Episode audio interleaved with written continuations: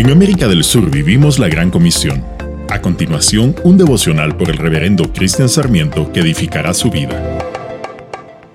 Cuando Jesús ve una necesidad, nos invita a ser sus socios.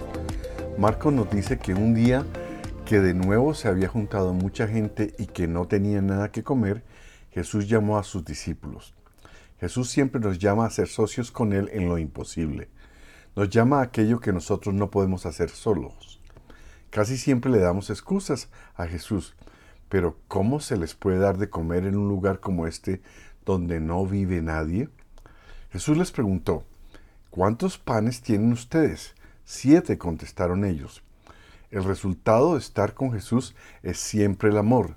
Siento compasión de esta gente, porque ya hace tres días que están aquí conmigo y no tienen nada que comer.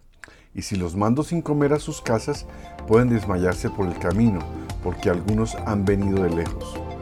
Señor, aquí estamos. No tenemos mucho, pero contigo haremos proezas.